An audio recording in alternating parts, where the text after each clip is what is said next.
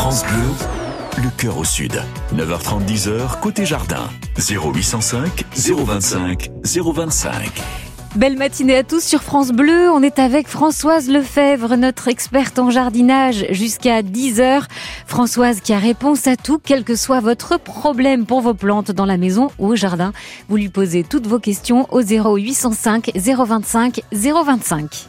Entrez dans le jardin de France Bleu. Vos questions au 0805 025 025. Nous sommes avec Jean qui nous appelle de Venelle. Bonjour Jean. Bonjour. Jean, un petit problème avec vos cactus. Avec mon, mes, mes jumeaux cactus qui viennent d'Arizona et qui font 2,50 mètres de haut. Waouh, magnifique, ça doit être Voilà. de belles plantes ça. Oui, Euh, oui. je vous allez, bonjour Françoise. Bonjour Elsa, bonjour à tous. Bonjour Françoise. Jean, vous pouvez expliquer votre, votre problème à Françoise? Alors bonjour Françoise. Euh, Je vous ai envoyé un mail hier, mais euh, vous n'avez pas pu voir les photos, c'est ça? Si, si, j'ai pu voir une photo, enfin D'accord, parce plusieurs que j'ai pas pu vous renvoyer un mail parce que je n'ai j'ai eu je n'ai vu plus de- d'internet de, tout l'après-midi. D'accord, Donc j'ai c'est pu avoir grave. que ce matin, voilà. Euh, donc je vous explique, euh, je les ai achetés il y a 5 ans chez Botanique.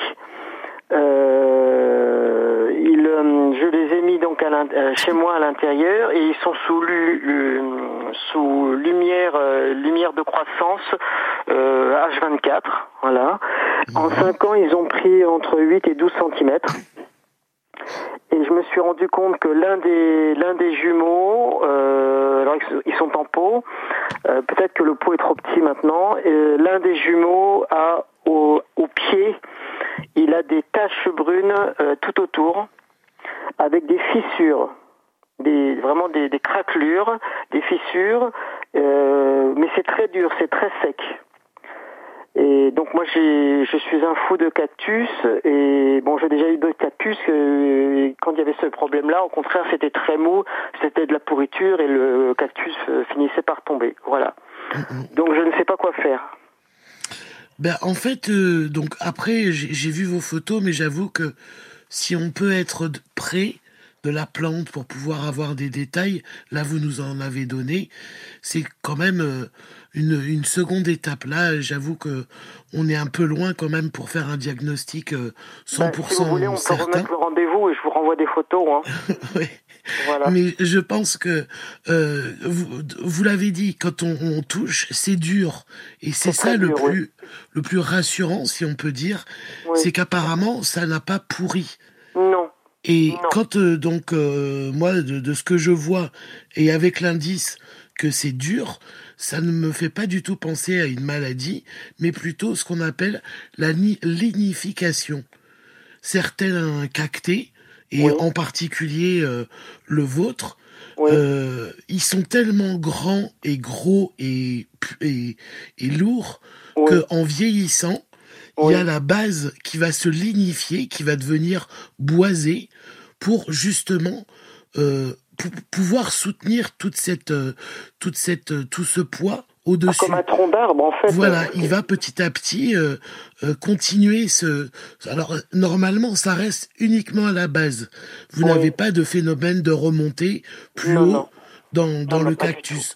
Ça reste vraiment à la base, et c'est ben parce qu'il est en train de vieillir et que les les conditions sont bonnes que euh, il va, il lui faut. euh, c'est des, des des végétaux qui vivent des centaines d'années. Ah bah bien sûr. Et je hein. crois que le vôtre, c'est aux alentours des 70-80 ans qui Oula, commence à se ramifier seulement. D'accord. Donc du coup, là, on va dire que c'est encore un bébé, vu Ouais, la taille ouais. qu'il a, Ah bah, mais que pour soutenir ben, toute, cette, toute cette masse au-dessus, il commence à se lignifier au, au, à la base. Donc c'est un phénomène, on va dire, normal. Oui. Toutefois, quand même, je vous dirais de surveiller parce que j'ai remarqué que votre terreau, il était euh, pas très adapté. Il est un petit peu trop euh, humifère. Oui. Il y a trop Oui. d'humus dedans. Il faudrait avoir un terreau plus se rapprochant de, de sa terre d'origine, c'est-à-dire au moins un tiers de sable et du sable assez grossier, entre 2 mm et, et 5 mm, pas trop fin, parce que le sable fin va colmater plutôt que, aérer. Donc Mhm. au moins un tiers de sable, un tiers de terre de jardin et un tiers seulement de terreau. Un pour pouvoir avoir un mélange qui est bien drainant et quand vous l'arrosez, vous l'arrosez une bonne fois sur toute la motte, mais ça va sécher vite. Que le petit inconvénient qu'il y a avec votre mélange, c'est que comme c'est beaucoup chargé en terreau, quand vous arrosez, ce, toute cette part de d'humus va prendre, va gonfler un peu comme comme une éponge et prendre l'humidité et la restituer pendant longtemps. Ça reste longtemps euh, humide, on va dire. Et comme vous, vous êtes en intérieur et que la circulation de l'air se fait pas aussi naturellement qu'en extérieur, on peut avoir comme ça dans un petit coin euh, une sorte de, de, de d'atmosphère un peu trop confinée.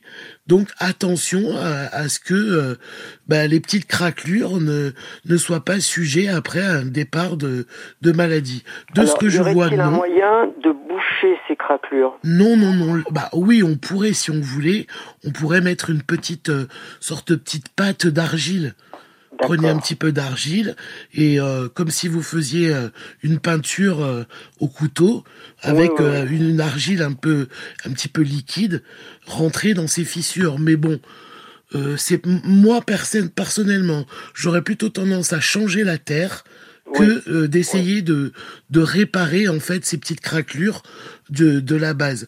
Il faut surtout regarder que la, la, la couleur ne change pas ça reste un peu comme ça, un peu beige, un peu, un peu lignifié, et que ça ne change pas au, marron foncé, voire au noir.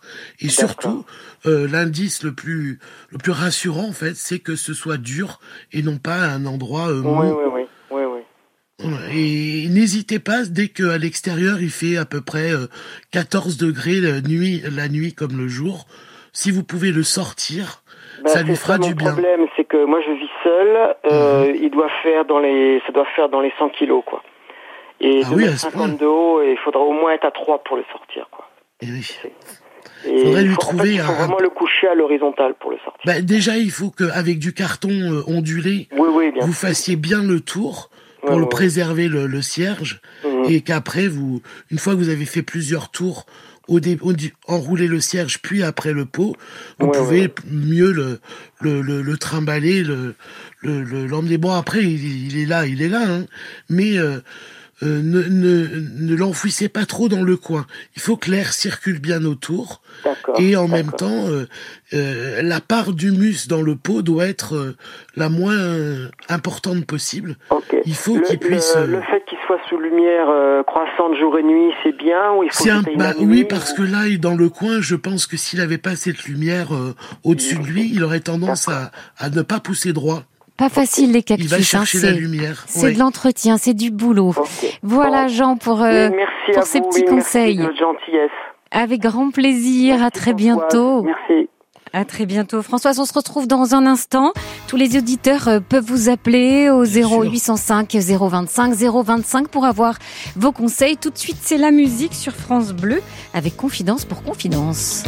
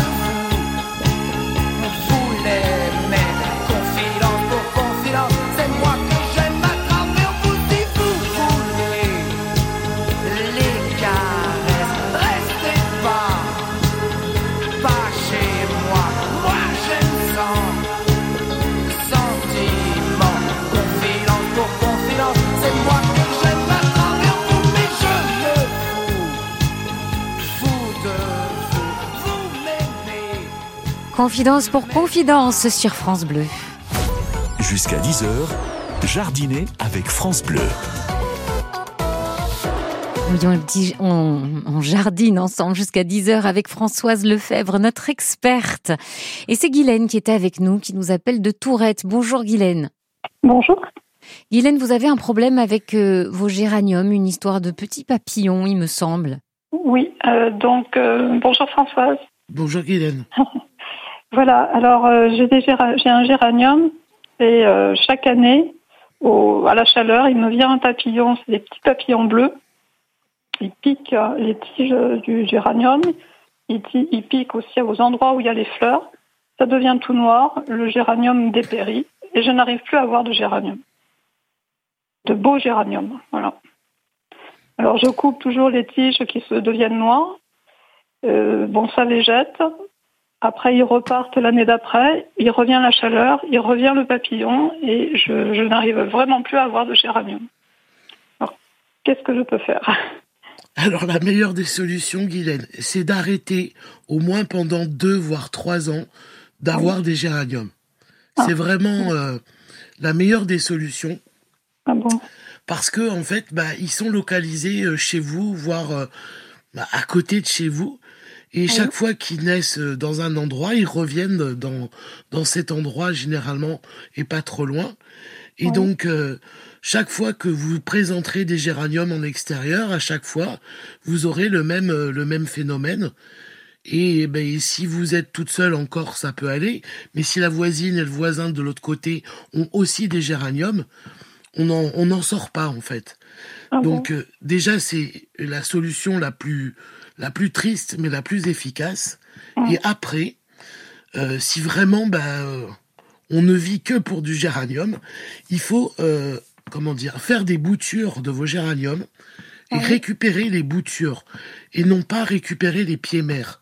Parce que le papillon, le petit Cassirus marchalis, il, pond dans la terre du, du, du géranium. Ah, et chaque hiver, quand vous les hivernez, ou même si vous les laissez sur votre balcon, mais qu'ils ne poussent pas, eh bien, le, le, le, papillon est là, il est présent, il est dans le terreau. Vous ne le voyez pas, mais il est là. Et au printemps, dès les premières, euh, les premières, les premiers beaux jours, voilà, le cycle commence. Eh bien, le papillon, il est à quelques centimètres de, de sa cible, parce qu'il a juste à sortir de terre et attaquer le géranium qui est là devant lui. Il vient même pas souvent de de l'extérieur, c'est euh, il est là dans dans le pot. Donc d'où l'importance de faire euh, ces boutures et de ne préserver que les boutures dans un terreau euh, propre et sain. Euh, et sinon, après, donc euh, voilà, on fait les. Alors, on essaye de pas avoir de géranium pendant plusieurs saisons pour euh, désorienter, déshabituer et enlever cette cette population de papillons. Deuxièmement, on fait ses propres boutures et on essaye de ne pas garder de pied mère pour éviter que le terreau soit contaminé. Et autre solution, vous avez alors soit des pièges chromatique et à phéromone, c'est-à-dire que la couleur a une importance et euh, en plus de cette couleur qui attire le papillon, il y a parfois des petites capsules de phéromones inclus dans la dans la petite euh, la petite bande ou le petit piège qui ont tendance à donc attirer euh, le l'individu de sexe opposé, il va croire que que, le, que la, la femelle euh, est, est, est, là et donc il va venir, il va se coller et du coup ça va éviter la, la, la multiplication. Et dernière solution, c'est que dès que vous voyez les premiers symptômes d'attaque des, des, petites chenilles, on, les, on les aperçoit. Elles sont généralement vertes avec deux, deux traits roses sur le dos. Est-ce que vous les avez déjà euh, vertes, mais les traits, je ne les ai pas vus, mais des petites chenilles vertes, oui. Voilà. Ben, dès que vous voyez qu'il y a des chenilles, déjà, quand vous les voyez, n'hésitez pas à, les écraser pour qu'elles ne, ne, continuent pas leur tâche. Et euh, dès que vous voyez les premiers symptômes, il faut euh, passer donc ce qu'on appelle le bacille de Thuringe. C'est un, une petite poudre que vous trouvez en jardinerie bien souvent ou sur Internet. Et ce bacille de Thuringe est à euh, diluer dans de l'eau et après à passer sur votre géranium bien dessus dessous les feuilles. Et quand la petite chenille va croquer euh, la feuille qui aura avec le dépôt de bacille le cycle va être en route et elle va euh, elle va dépérir bien rapidement après.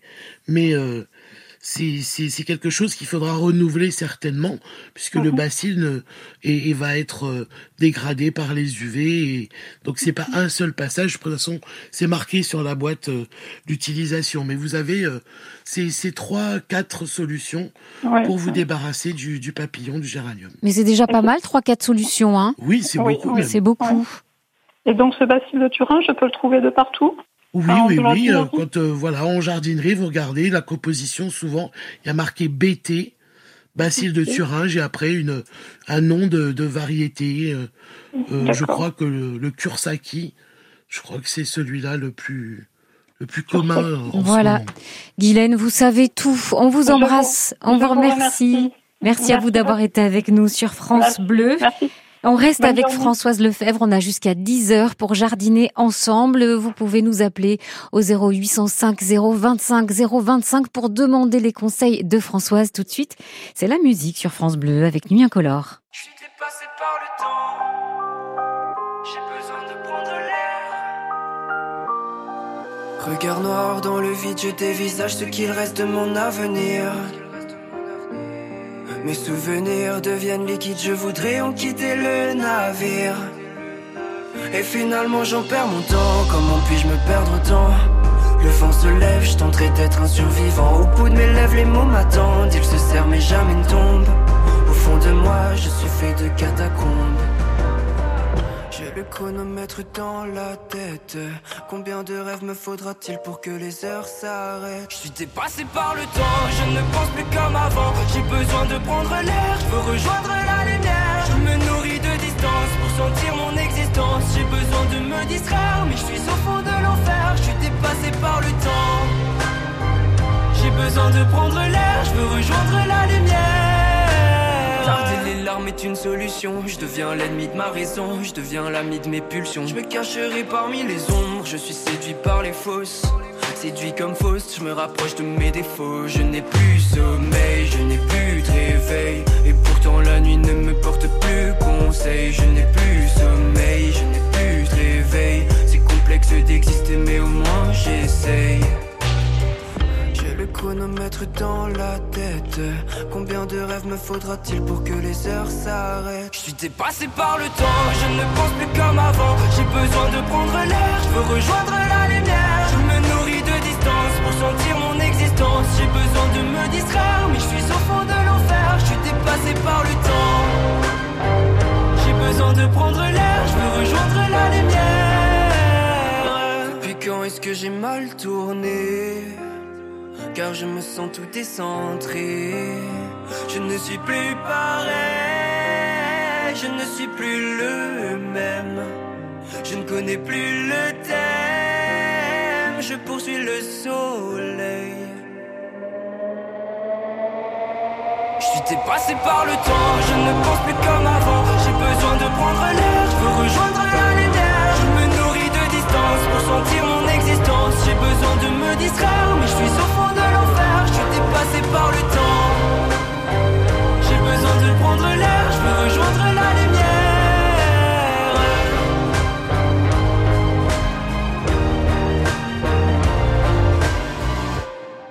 Dépassé, c'était Nuit incolore sur France Bleu.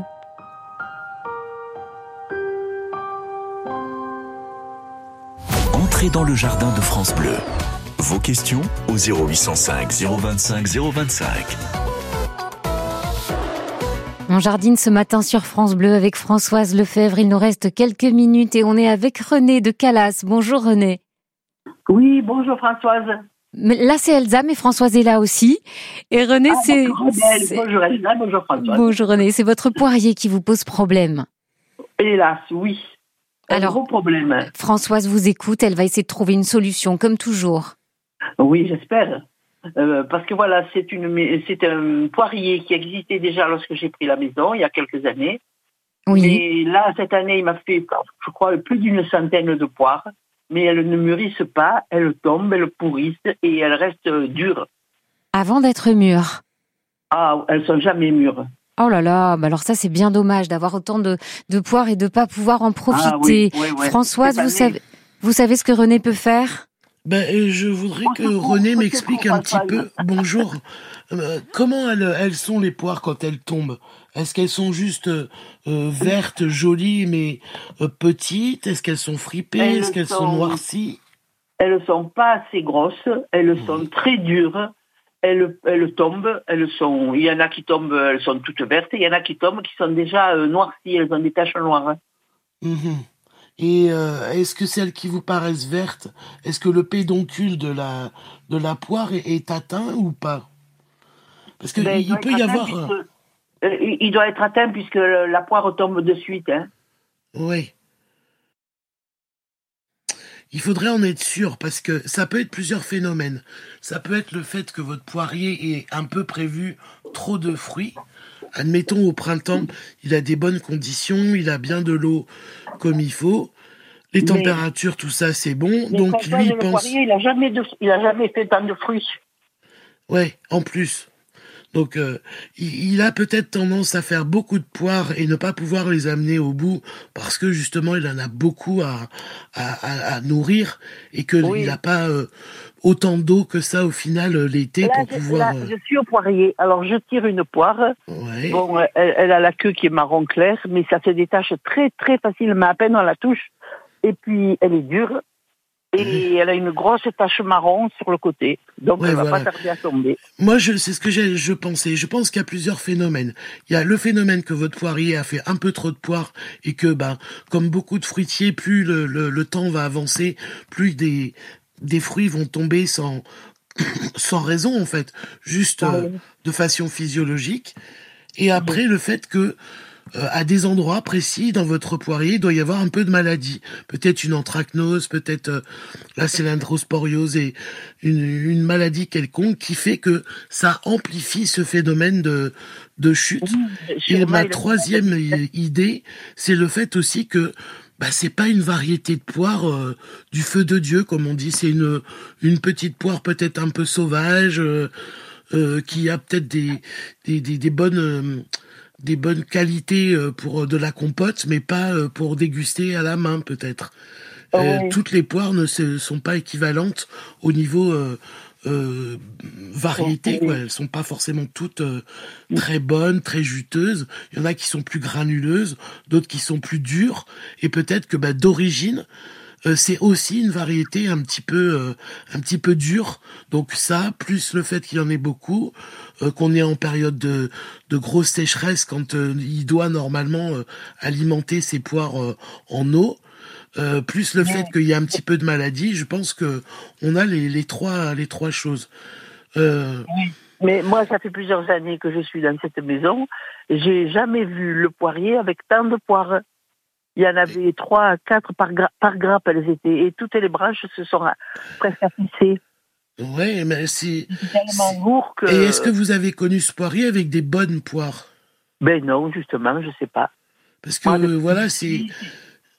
C'est un phénomène qui qu'on ne peut guère améliorer si la poire elle est euh, bah, elle n'a pas un indice de, de, qualité très important. Elle arrivera à maturité, mais toujours vous la trouverez un peu dure ou euh, peu savoureuse par exemple. Euh, après, la quantité de poire, bah, ça dépend. Peut-être que cette année, il était bien placé, que toutes les fleurs ont été jusqu'à nouaison.